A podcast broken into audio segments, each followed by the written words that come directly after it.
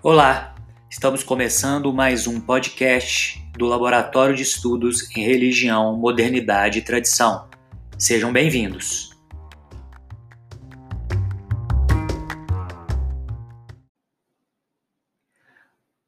O convidado de hoje é o professor Ernesto Boroslavski.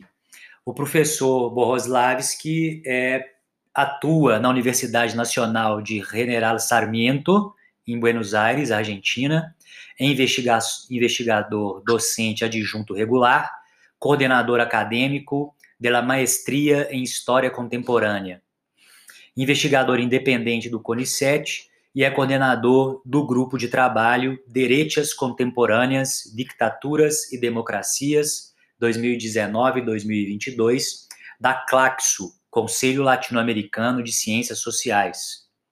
O professor é formado, tem doutorado pela Universidade Complutense de Madrid em 2016 e mestrado em Ciências Sociais com especialidade em Antropologia e História pelo Colégio Universitário Andino del Sera Bartolomé de las Casas de Cusco e Flaxo, em 2003, e é licenciado em História.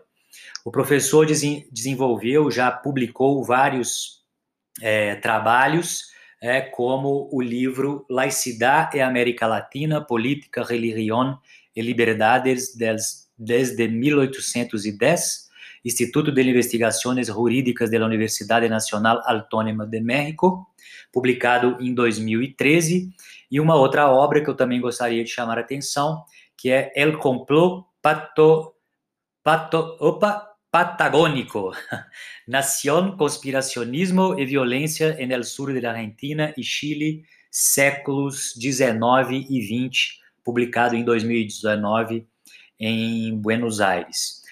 Lecionou em alguns é, países também, né, no pós-graduação em alguns países, como México, Colômbia, Chile, França, Uruguai, Argentina e também é, no Brasil. Professor Ernesto, muito obrigado pela sua presença aqui conosco. Boa tarde, Rodrigo. Obrigado pelo convite e também pela possibilidade de, de utilizar o meu, meu velho portunhol. Não, não tinha utilizado é, durante um um bom tempo, né? Ah, eu tenho certeza que o seu portunhol é melhor que o meu. Mas franca do Mercosul. Isso, isso mesmo. Só, só, é, só não é reconhecido é, por causa do lobby dos professores de português e de professores da, do espanhol. Aham. Ernesto, beleza, muito obrigado então. É, os nossos ouvintes, então, viram que, né, nessa breve apresentação, que é o trabalho, então, o que interessa, né, é um ponto de, de interesse seu de pesquisa é a questão das direitas na América Latina. E hoje, é, pensar as direitas, quer dizer, você pensar as direitas na América Latina, é, o porquê de pensar as direitas na América Latina, isso parece até fácil de responder. Né? É, agora, é, já sobre o conceito de direita, isso me parece um campo bastante é, minado, né? Como é que você entende, Ernesto, esse esse conceito assim nos seus estudos?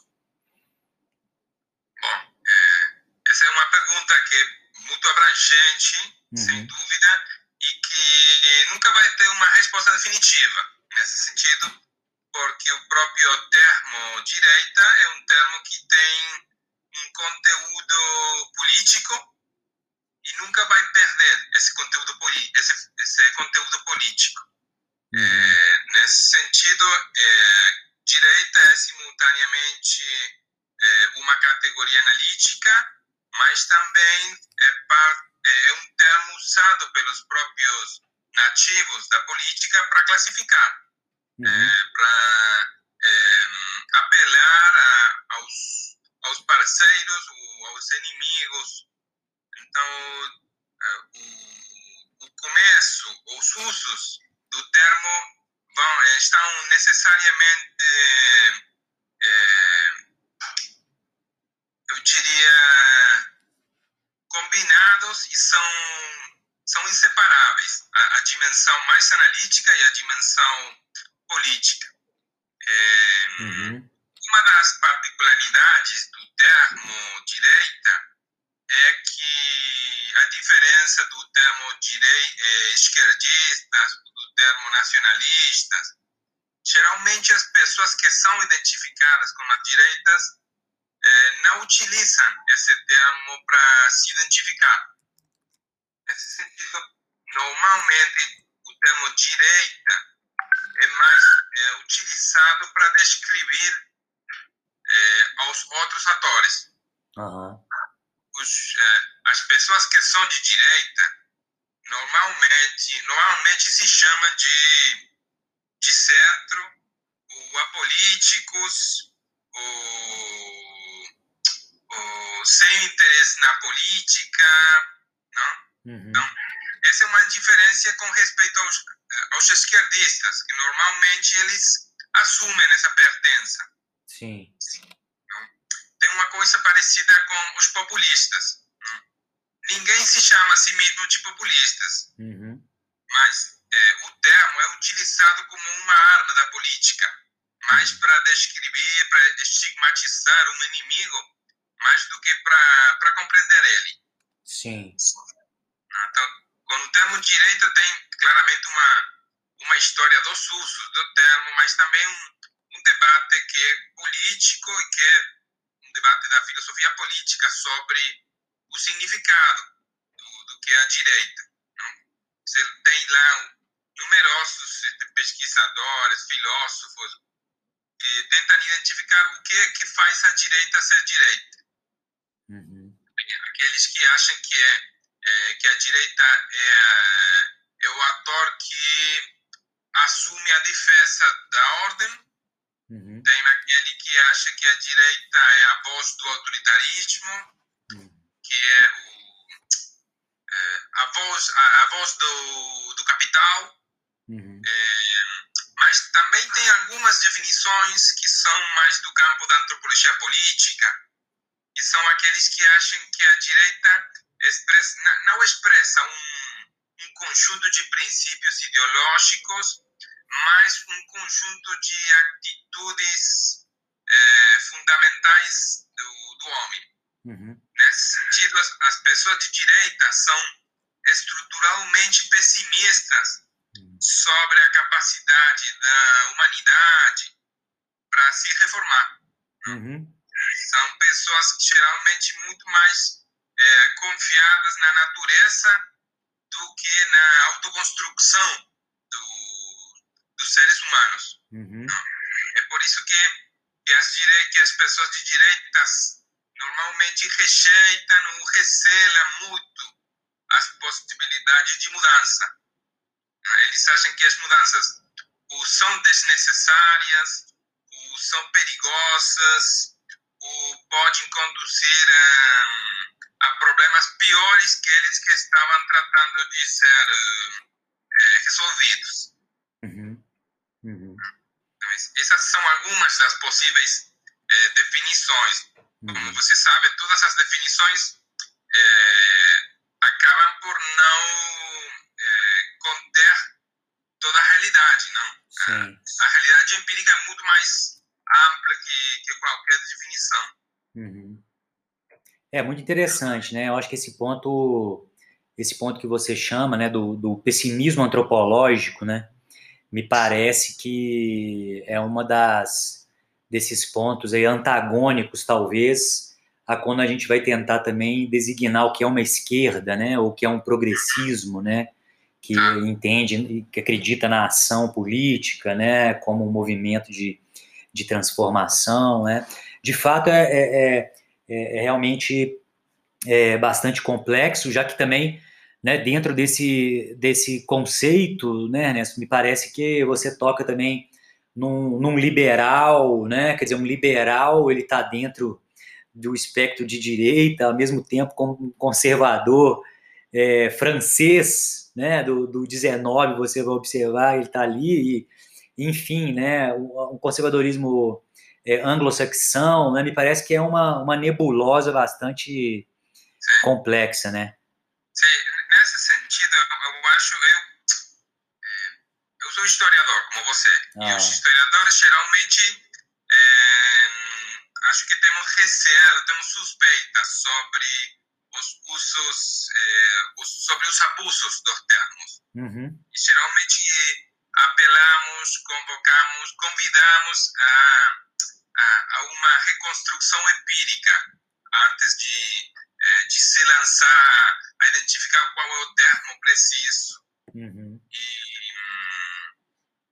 e, e, e, no caso dos estudos da direita, acho que tem esse risco da, da sobre, sobreclassificação, uhum. ou da essa vontade de estabelecer uma tipologia dos tipos de direita, que normalmente é, é a aplicação da tipologia que o René Raymond é, identificou para a França. Sim é, é, eu compartilho mais uma, uma abordagem da história das direitas que tenta identificar esses atores no tempo e que procura identificar, identificar quais foram suas alianças políticas, uhum. quais foram suas práticas políticas, mais do que seus discursos políticos. Sim. Eu não, não fico tão, eu não fico preocupado demais pela questão de identificar se eles são ou não são direita, mas pela questão de identificar o que é que eles faziam e com quem eles faziam esses, esses negócios políticos. Não? Nesse sentido, é possível identificar um liberal no, no meado do século XIX que pertence à esquerda de seu tempo. Sim. E provavelmente esse liberal com as mesmas ideias em outro país faz parte da direita. Uhum. Então, a questão, nesse sentido, é acho que é, impossível fazer um estudo sem compreender é, as relações das direitas. Uhum. Quais são seus amigos, quais são seus inimigos. Uhum. É, me parece que às vezes a gente fica muito, né, talvez é um fetichismo aí do conceito, né? E acaba por deixar a realidade empírica para fora né, da, da, discussão do próprio conceito, né, que é fundamental. Né? Se a gente não tem essa, essa, essa, essa abordagem empírica, a gente não tem capacidade de também acabar por conceituar, que acaba também sendo nossa, nosso métier, né, né, de qualquer forma. Né? Agora, como é que você vê na América Latina, né? Quer dizer, na América Latina, é, né, a partir dos seus estudos, como você. É, quando né, que a gente pode falar de, de já de movimentos né, que a gente poderia então pensar, é, ou de atores, né, e aí principalmente talvez na Argentina, onde você se concentrou, né, ou nessas redes de sociabilidade que já se constituem também no século XIX, né? Como é que você vê isso? É, é, sociólogo Karl Mannheim, é, ele indicou que Aqui existe essa, essa velha discussão sobre é, se a direita é, mais velha que a esquerda, ou se as duas é, acabaram na, nascendo juntas. Uhum. Se fala assim? Aham, uhum, sim. E Mannheim tem uma ideia de que a esquerda é mais velha que a direita porque a verdade é que a direita, essencialmente, é a reação Sim. frente é, às mudanças filosóficas e nas práticas que os movimentos de emancipação humana ou nacional foram é, impulsionados no século XVIII. Uhum. Então, é, o conservadorismo nasce do momento em que a sociedade já não faz parte daquela, é, para falar nos termos mais burdianos possíveis, no momento em que a sociedade já não se autorreproduz automaticamente. Sim. Não? Naquele momento em que as tradições têm que ser reforçadas, no momento em que tem que lembrar todo mundo porque o rei tem o direito a ser rei, é que as coisas não estão dando certas. Uhum. Naquele momento em que a ordem natural é, precisa de defensores, cara, é que claramente você tem a política e tem uma política de direita. Uhum. E acho que nesse sentido a, a, própria política, a própria direita nasce mesmo com as revoluções do, do começo do século XIX. Uhum. É, claro que traduzir isso para a experiência brasileira é uma coisa bem difícil. Sim. Não?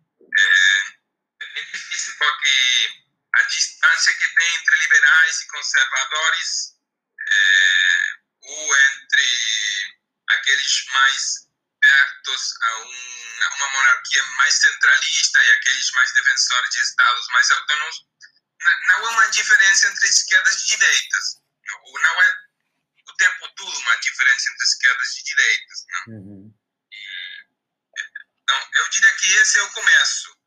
E é, ao longo do século XIX e, e do século XX, esses, é, essas divisões entre as esquerdas e as direitas é, vão mudando. Vão mudando porque, se, porque esquerda e direita são é, identidades relacionais. Elas vão, elas vão se olhando o tempo todo e vão ocupando aqueles espaços que o inimigo libera. Uhum. Uhum. Então, a natureza dos conflitos, a definição da agenda, são processos que vão mudando a natureza da própria direita, das próprias esquerdas, dos, dos liberais, dos republicanos, uhum. finalmente do, dos partidos políticos modernos. Então, é, eu não gosto da, daquelas interpretações que imaginam que, que a atual direita é, é a mesma velha oligarquia do, do século XIX reinventada com, ou com bom marketing político. Uhum. Eu, eu, eu, gosto mais de, de, identificar as mudanças no tempo uhum. do, é, dos, é, é, dos setores dominantes e também de, de quem fala em, em nome dos setores dominantes. Uhum. Eu, eu gosto muito de uma classificação que propõe colega espanhol, eh, Pedro González Cuevas, eh, ele oferece uma classificação das direitas que não está basada eh, nos princípios ideológicos que os atores de direita defendem, mas está baseada na posição que os atores de direita têm dentro do campo das direitas. Uhum. É uma, é uma classificação alternativa. Você poderia classificar, não sei, bolsonaristas, é, o, os, demo, os, democratas, o, os tucanos. Essa seria uma possível identificação, mas a que propõe Gonçalves Cuevas é uma classificação em três posições. Uhum. Uma é das direitas dominantes, que são aquelas direitas que têm é, maior apoio econômico, tem mais amigos dentro das Forças Armadas, dentro da igreja, que tem mais contatos com os jornais, uhum. que tem mais deputados, claro, mais votos. Uhum. Tem também uma, uma direita que ele chama residual, não sei se se fala assim em português. Sim, residual. Aquela, residual. Aquela direita que, é, que vai se extinguindo, não? Que, já, que tem em cada eleição tem menos deputados, que tem menos amigos dentro das Forças Armadas, da Igreja, uhum. é, que geralmente é uma direita de mais é, para pessoas é, velhas, não? Uhum. E tem realmente uma direita emergente, uma direita que começa a crescer, uhum. e geralmente uma direita mais vinculada aos jovens Uhum. uma direita menos prestigiada, não? que tem menos amigos dentro dos quartéis, uhum. que tem menos amigos dentro da imprensa, mas que são evidentes os processos de, de crescimento. Uhum. Acho que pensar dessa maneira, o processo permite perceber uma coisa na qual eu insisto muito, que é que as relações entre as forças de direita são de colaboração, mas também de concorrência. Uhum. E isso não deve ser perdido de vista nunca, né? Sim, sim, muito interessante isso. Acho que esse ponto é muito interessante porque você nos ajuda a complexificar mais a análise, né? Que às vezes parece uma coisa homogênea e essa coisa homogênea parece que vai funcionando em direção a uma coisa só, né? Então acho que eu, eu, eu pontuaria dessa, dessa sua interessante desse, dessa referência que você traz, né? Depois eu vou querer até saber dessa, dessa referência, porque é esse lugar do jovem, sabe, Ernesto? Esse lugar tem me chamado muito a atenção à medida que é, eu também desenvolvo pesquisa no campo de um, de um conservadorismo religioso, no caso da Igreja Romana, e como isso tem é, atraído é, jovens, né? E, e, e, isso é um fenômeno realmente muito, muito interessante, né? Como, como um fenômeno para ser analisado por nós. Eu estava aqui lendo o livro do, do Yasha Munk, né? O Povo contra a Democracia, é, né? Que está aí, que foi publicado no Brasil em, em, em 19, e ele diz, né, 18 nos Estados Unidos, me parece, e ele está aqui, a juventude, que ele está tratando do populismo de direita, ele está dizendo assim: a juventude não nos salvará. É, tem, uma, tem um ponto aqui que é esse: a juventude não nos salvará, né, porque a juventude ela está. É, ela está perpassada por, um, por uma descrença, né, por um pessimismo, uma falta de esperança em relação ao mundo ao mundo político, né? E como que cresce esses essa essa arregimentação, né, a regimentação desses jovens em, em grupos radicais. Ele até fala, não, você tem até em grupos radicais de esquerda e, e de direita. Né? No caso, ele está tratando do populismo de direita, mas ele também acaba por trazer essa, essa ideia, né? É, é realmente a questão da, da identificação dos jovens com os valores de, de direita extrema é um hum. dos fenômenos mais, Sim. eu diria, interessantes, mas também assustadores. Sim. Né? Realmente, é, acho que talvez tem, está, nós somos prisioneiros de uma percepção da juventude que é muito é, saudadosa do, do 60, não? Sim. É, um francês chamaria de situação tuitada. Uhum. Uma leitura muito romantizada, muito fascinada pela, pela juventude dos 60, não? e imagina que, que aquela é a juventude correta. Uhum. E as outras, as outras não são realmente boas juventudes, não são, são velhos em corpo de jovens. Uhum. E, e, a, e, a, verdade é que é, tem muito jovem de direita. No Brasil, com certeza, né? Tem toda aquela cria que foi gerada após 2013, né? Uhum. Aqueles fascinados com o movimento libertariano. Sim. É, é. Não, aquela coisa da, da juventude que lê mais Mises que Marx. Uhum. E até mesmo, sabe, Ernesto, eu entendo que até mesmo antes isso já vinha também de algum jeito acontecendo, né? Eu acompanho a blogosfera desde 1999 2000, e ali você já tem todo um, um caldo, né? Eu acho que é esse, essas, essas continuidades, né? O que, que tem de continuidade, de onde vem, como é que essas lideranças vão aparecendo. Eu acho que isso aí é um, um, um ponto interessante que a gente precisa entender, né? Entender esse, esse lugar. E aí, é, eu até te é, somo essa pergunta é, com esse fator é, religioso, né? Como é que você vê é, essa, essas relações né, entre agentes políticos e agentes religiosos, e aí particularmente na Argentina, né, se você desenvolveu algum trabalho mais específico nessa, nessa direção.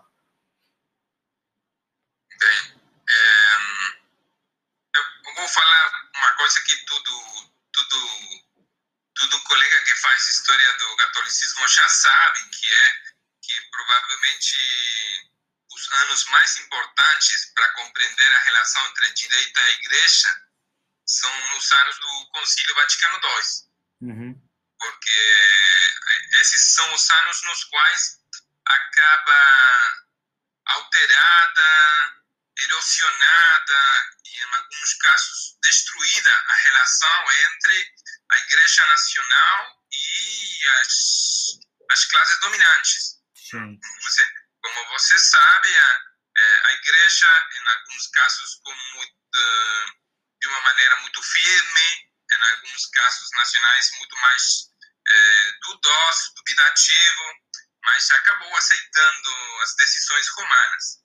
Uhum. É, é, é, e essas decisões implicavam mudanças teológicas, é, mudanças na, na, prática pastoral, mas também na, na, nas formas legítimas de intervenir, de, de intervir na política. Sim. E, e isso acabou por gerar uma, uma oportunidade para outras ofertas religiosas.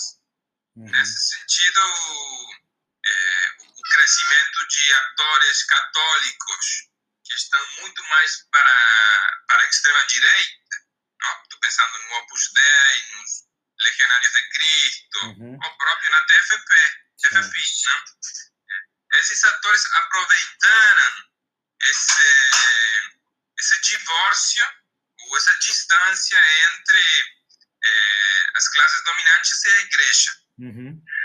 Acho que esse processo é, é um processo que é, transcorre durante os anos 60, 70 e provavelmente uma, uma boa parte dos anos 80, não? Até, a, até a chegada do, é, do Papa João Paulo II, não? Uhum. que começou aquela tarefa de, de reconectar não? Uhum. pela teologia cultural não? na tentativa de afastar a teologia da libertação e, uhum. e toda aquela, aquela coisa mais, mais do 60.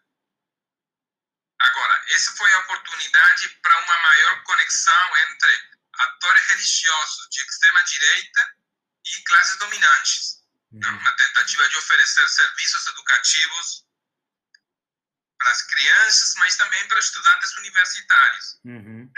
E o que nós temos, como, acho, como principal eh, mudança nos últimos 30 anos, não tem a ver com a, a Igreja Católica, mas com o crescimento de outros grupos religiosos, uhum. né? principalmente o, grupos eh, neopentecostais, né?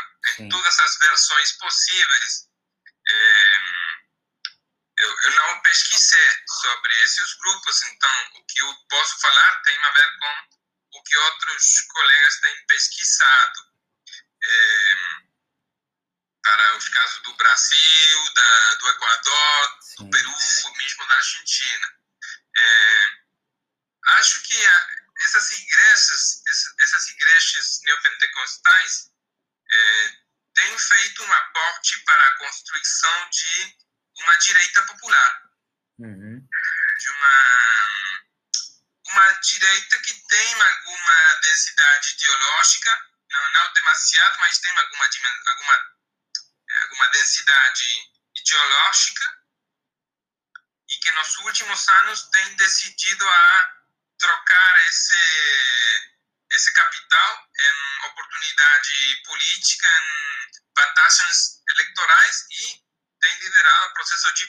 barganha é, com outros autores, atores da política. Uhum.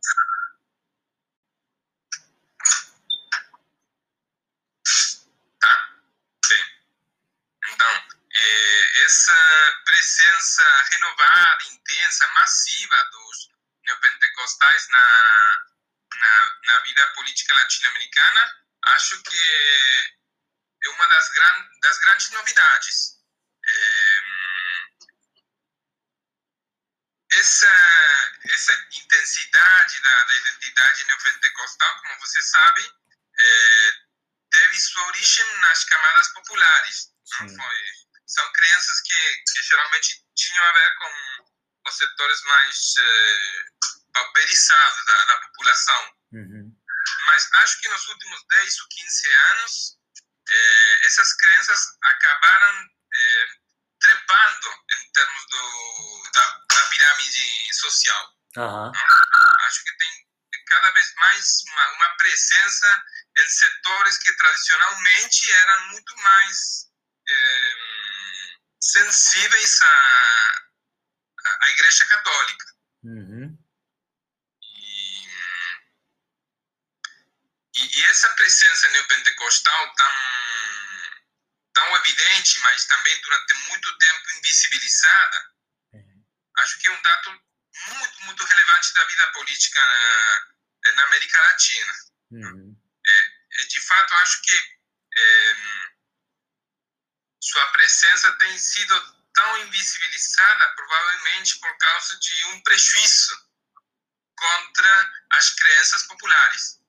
Uhum. Aquela coisa que a gente falava sobre os jovens de direita que não são jovens, né, que são uma coisa estranha. Sim. Acho que também, em boa medida, as ciências sociais tiveram um conjunto de preconceitos sobre os setores populares, né? uhum. achando que eles tinham um conjunto de predisposições naturais é, a, a, a, ideologias mais de esquerda ou trabalhistas. Né?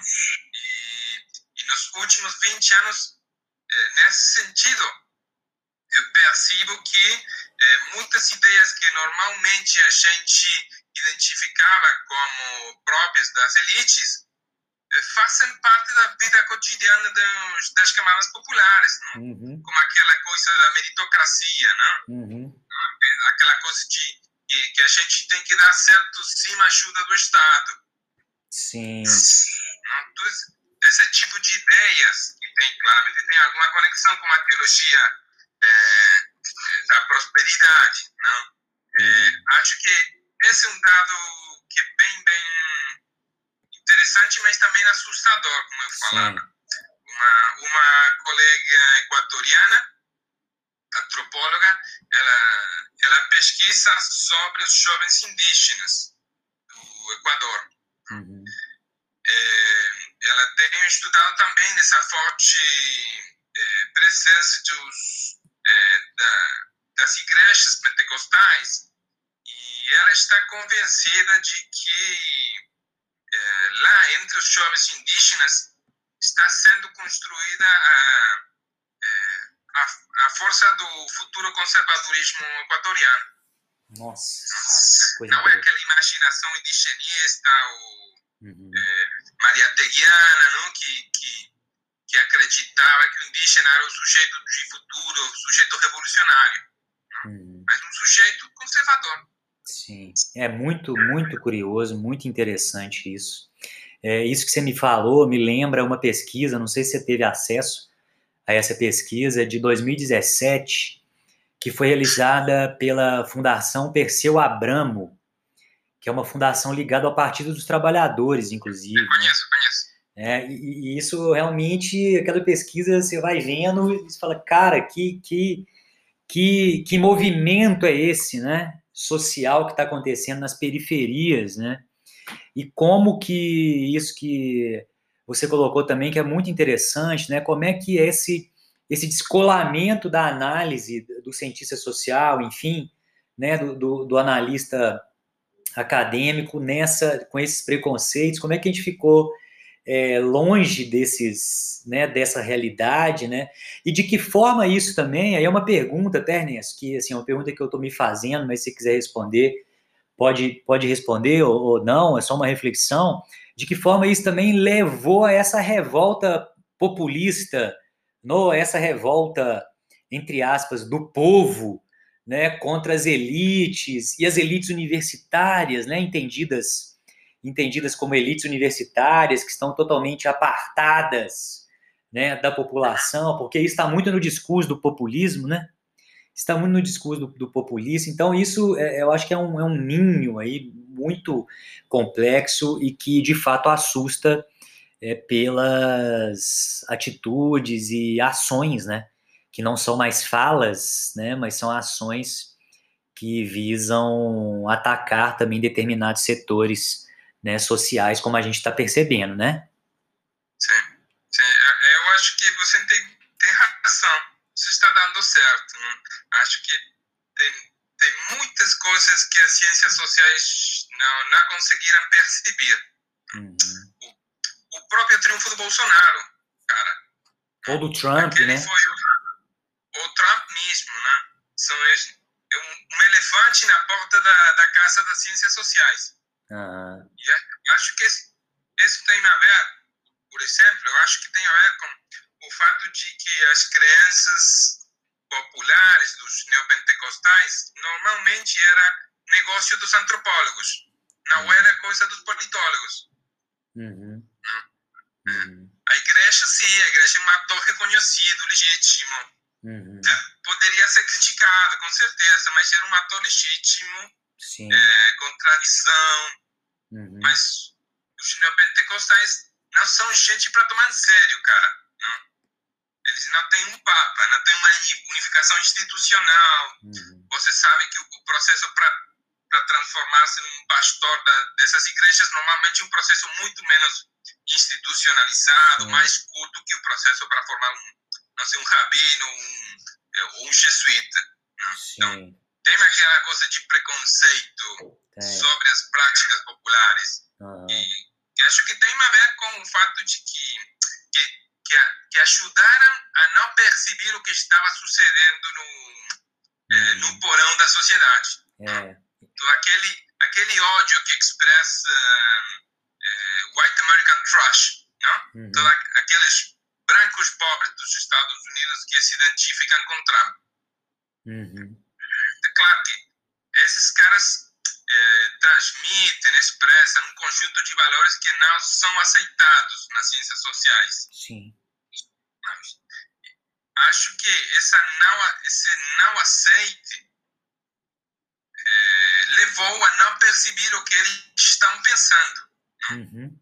Qual era a sua, sua impressão, sua, é, sua ira contra Obama? Sim outra política social que eh, tentava beneficiar os mais historicamente agraviados eh, pela distribuição da renda nos Estados Unidos. É. é. eu mesmo, não sei se você teve alguma experiência desse tipo, mas quando eu fui, quando eu fui fazer meu mestrado e fui estudar, então, a tradição família-propriedade, isso no início, né, lá em 2003, me perguntavam assim, mas por que, que você está estudando isso?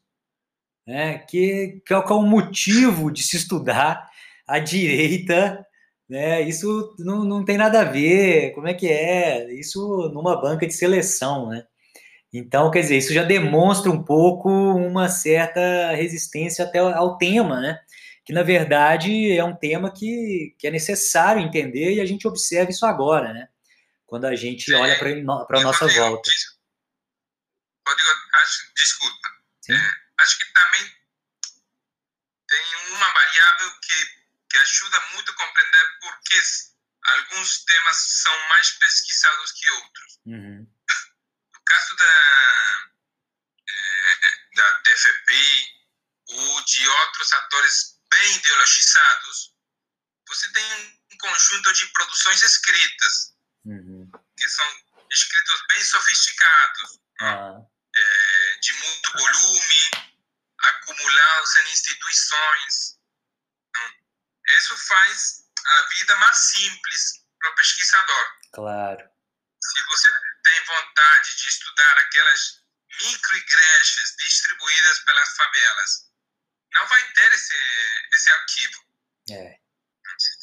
Você precisa muito mais tempo, precisa de capital social para relacionar com aquelas pessoas, não um método muito mais etnográfico que, que de historiador. Certamente. Para construir, para construir essas relações, você precisa de tempo.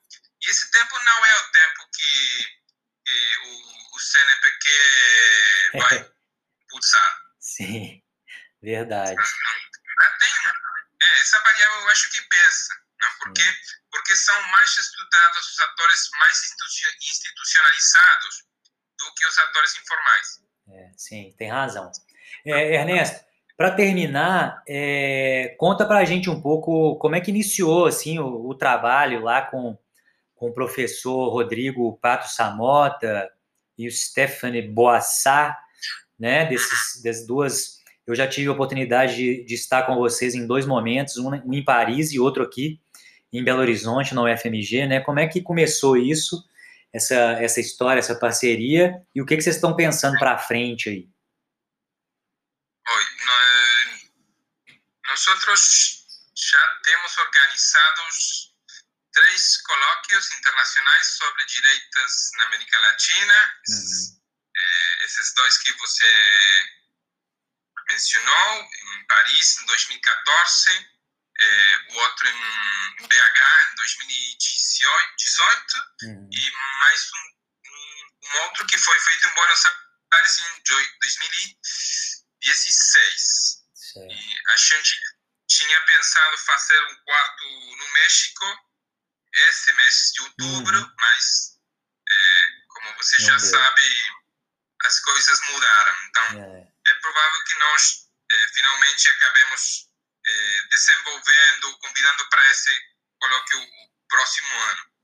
É, o que nós tentamos fazer com esses colóquios é dar maior densidade a uma rede de pesquisadores uhum. Normalmente participam de diálogos que são mais nacionais do que internacionais. Sim.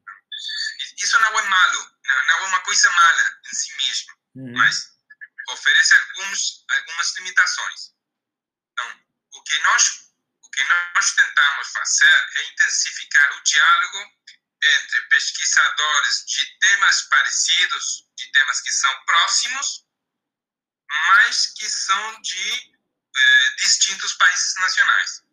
Uhum. Provavelmente para um pesquisador, no seu caso, que estuda atores católicos do Brasil, tem um diálogo intenso com outros eh, catolicólogos do Brasil, Sim. que estudam a outros, outros católicos. Então, o que nós tentamos fazer com, com esses congressos é intensificar um diálogo de um cara como você com quem estuda outros atores de direita em outro país. Uhum. Então, isso convida a perceber as relações internacionais. Sim. Mas, claro, tem um custo também, que é, é ficar menos atento ao, a como esses atores é, intervêm na, na, própria política nacional. Uhum. Tem, tem também um, um, custo, não é, não é aquela celebração da história global, da história transnacional como a forma superior da historiografia, né? né? Uhum. Não, não, tem, a gente não tem essa intenção uhum. é, um pouco ingênua, não sobre sobre a globalização do trabalho historiográfico. Sim. É, é uma tentativa então de, de concentrar é, colegas que provêm de muitos países e de constituir um, um campo de estudos. Uhum. Nesse sentido, o campo de estudos sobre as direitas, é, eu, eu, gosto de, de pensar que é muito mais um campo produzido é, por agregação, uhum. porque é um campo no qual intervém aqueles que estudam é, as Forças Armadas, aqueles que estudam partidos de direita, uhum. É, igrejas, é, os empresários, é, política pública. Então, esse espaço do, do das direitas é muito mais um campo de diálogo entre colegas que normalmente fazem parte de conversações, uhum. de diálogos que não tem como referência analítica a direita. Sim. Tem essa dimensão que é quase de, quase de laboratório, não de, de, não de combinar convidados em uma mesa onde eles normalmente não, não iriam se sentar. Uhum. É muito legal. Eu acho uma experiência foi as minhas experiências, as duas experiências foram muito boas e é, encontrar outros colegas e, e, essa rede, né? Como você disse, né? Eu acho que a, a historiografia, enfim, né? As ciências sociais de maneira geral, elas são feitas também por redes, né? De pesquisa e é um caminho sem volta, né? E aqui é um momento, né? E aqui é esse momento que nós estamos aqui também no nosso podcast, né? Um momento de, de uma conversa que nós estamos também de algum jeito aí mantendo a nossa rede e divulgando a rede e convidando os outros colegas aí que se interessem, né, que eles escutarem, né, a nossa transmissão, poderem buscar também trabalhos, enfim, as discussões que girem em torno desse, desse tema. Eu queria te agradecer muito, Ernesto, por, por, por, essa conversa. Né? Enquanto você falava, eu vinha borbulhando de, de questões na minha cabeça, né? mas depois a gente pode marcar uma outra conversa né? para a gente ficar mais livre também, conversar mais um pouco. Né? Muito obrigado, foi muito interessante e tenho certeza que, que os que passarem por aqui vão curtir de montão. Muito obrigado, viu? Nada, obrigado a você pelo convite e pela possibilidade de, de bater, bater papo por alguns minutos. Né? Abraço. Isso aí, um abraço. Conversamos então com o professor Ernesto Boroslavski, da Universidade Nacional de General Sarmento, que é investigador, docente adjunto regular e coordenador acadêmico do mestrado em História Contemporânea. É, ficamos por aqui então, no mais esse episódio, e espero encontrá-los em breve no próxima conversa que já já chega por aí. Um abraço a todos e até lá.